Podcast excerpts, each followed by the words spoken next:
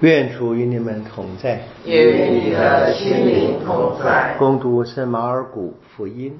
主愿荣荣归于你。那时候，耶稣说：“天主的国好比一个人把种子撒在地里，他黑夜白天或睡或起，那种子发芽生长，至于怎样，他却不知道。”因为土地自然生长果实，先发苗后吐穗，最后穗上满了满了麦粒。当果实成熟的时候，便立刻派人以镰刀收割，因为到了收获的时期。他又说：“我们以什么比拟天主的国呢？或用什么比比喻来形容它呢？它好像一粒戒指。”种在地里的时候，比地上的一切种子都小；当下种之后，生长起来，比一切蔬菜都大，并且长出大枝，以致天上的飞鸟连栖能栖息在它的印下。耶稣用这样的许多比喻，照他们所能懂的给他们讲道。若不用比喻，他就不给他们讲什么；但私下里却给自己的门徒解释一切。上主的圣言，祈求我们赞美你。我们今天庆祝这个蒂茂德跟蒂铎哈这个纪念日期，他们到底怎么样？我们有呃书信知道他是保路的学生两位啊两位，但是他们 什么时候呃去世的，什么样去世，只有传说了。那我们昨天是庆祝了保路的。悔改嘛，哈，相信就今天就接着他们两个两个学生。那有趣的是，今天我们读的是蒂茂德后书嘛，啊，对不对？那保罗就是给他写。那提到蒂茂德，他的信仰是怎么得到的呢？是他的外婆跟他的妈妈传给他的，有什么特别吗？为什么不是爸爸？因为他爸爸是希腊人，啊，圣经要读要记住啊，对不对？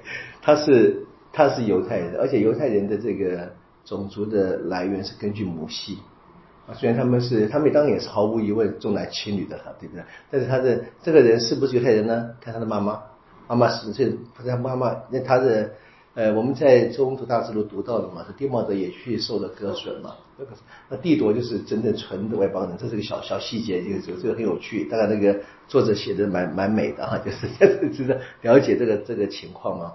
不过今天我就是我们跟各位，我选的福音是用平日的这个呃耶稣的比喻，在马尔谷福音最后两个比喻的结束嘛，一个是种子自己会长，一个是这个像天国像小的那个芥菜籽嘛，就是长子说他说是种子中最小的，当然现实生活上并不是了，我们的种子还比它比这个芥菜籽小的还有很多。所以它真的很小啊，对不对？有一种字我们根本看不见，对不对？在在风上，那个风吹的根本看不见嘛，对不对？很清楚的。但是就是描写的是天主的国，那么是天主自己在主导，人呢挡也挡不住。人大概该做的就是跟天主合作。那另外这个小啊，可能有一个特别的。有趣的，我们中国的连接，是中国的中国的连，中有那个庄子嘛，啊，对不对？道道在哪里嘛？啊，道在实力嘛，美下愈况啊，对，越人们越想不到，的道就越越显著啊，对不对？讲的，那的确是上只有这个最伟大的，它才可以在最微小的当中存在啊，就是我们人人间总是怎么讲那个争强斗斗狠啊，爬上高位嘛，就为了让别人看见，我说。你看这个台湾，一看想要让世界看见嘛，对不对？那么每一个政治人物啊、音乐家都是表演的，但一方面并不是坏事，但是可以看见这个天主的这个独特性嘛，哈，这是在他的伟大是在任何的地方充塞充塞整个天地宇宙啊，在最微小之处呢，天主也能够存在的。那反过来说，就是我们我们应该在任何的情况当中看到天主。那天主那么大。那么大，我们人对于神的渴求就应该很明白了。无论如何都不满足的，在追求天主的路上，应该是每一个经验和每一个收获都是一个新的起点啊，继续的往前，继续的去认识天主。那我我们的麻烦就常常会被被现实的这些东西就就吸引走了。我们讲的我们说的世俗，我们诱惑对不对？吸引走了嘛，就是分不清楚什么是真正的伟大。我们就是我们很快就就被一些暂暂时之物就把我们的心神就就抢走。那这是让人哈这个真正的不安啊最根本的原因嘛。我我不能够在天主内安顿的话，我们到底是就是没办法。可人就是因为又发现天主是这么样的这个独特啊，他基本上他他采取主动，我们人呢还往往怎么样不知道。理论上我们应该是可以在一切的事物上，每一个生命经验上要跟天主相遇的。但是，呢跟天主相遇的人呢，常常得小心啊。知道自己的不可靠啊，那圣方济很有趣。圣方济每一次就是他祈祷完了，就是就要回到人间嘛，这样子。还有说天主啊，说我谢谢你给我这个恩典，你你帮你帮我收好，你帮我收好，别放不要不让我们把这个恩宠就就浪费掉了这样子，那今天如果是平日读经，那就是大卫犯罪的故事，我们很熟悉了啊。大卫侵犯这一个别人的妻子，还借刀把这个。呃，乌迪亚给杀害了嘛？那个、那个、那个故事，啊讲实在，你拍任何肥皂剧里面，比不会更精彩的了，对不对？的确是可能是傻狗血的比这个这个这个剧情嘛，对不对？那可以看见啊，其实这是已经是，就是说，呃，他也不是一人之下，就他只在天主之下，他他是一切人之上的嘛，那还是不满足，因为呢，就是他不知道天主是唯一让他真正满足的。他不知道，那开始就到处乱乱乱来嘛。那有趣的是，我们知道啊，这这故事的描写是什么？大卫就是在呃部队出去打仗，他他每他黄昏在这个在什么阳台上散步，对不对？到处乱看，对不对？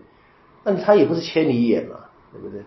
那很明显，乌利亚其实是个大大官，才能够住的皇宫那么近嘛。啊，那你就其实这个想想看是很很很那个很骇人听闻的啊，就是别人呢在为他卖命。啊，别让别人呢，就是回来，回来以后呢还不肯，就是大卫想要，就是用用计谋让他跟他的妻同房哈，让他妻子怀孕就不是不能归在大卫身上，他要想要脱罪嘛，对不对？可你可以看见啊，那个那个那个那个野心，那个计谋，真是很很很歹毒的。那就是每一次这一个乌利亚他拒绝回家，其实对大卫都是个提醒，都是个小小小芥菜籽了啊，小小的认认看不见的那个东西，那大卫就是非常狠心的。把他杀了嘛？但是天主呢？天主很特别，对不对？的确，达维跟这个巴特斯巴他儿子就去世了嘛。然后怎么样？好像达维就认罪。我们星期五对不对？我们刚练的第一首圣咏嘛，就大卫的忏悔诗嘛，对不对？大卫，大卫他真心痛悔的了。他真心忏悔呢？天主怎么样就接受了？我们我们现在不用为我们的这些这个，很多人觉得这个罪大恶极啊，天主不可能宽恕。哎呀，那个你讲这话，你就自己比天比天主大，对不对？不准天主宽恕我，那个味道嘛，对不对？我们我们很多时候那些我们的生活的一些常常日常用语啊，都是反信仰，要要稍微小心的。你看天主宽恕他是怎么样呢？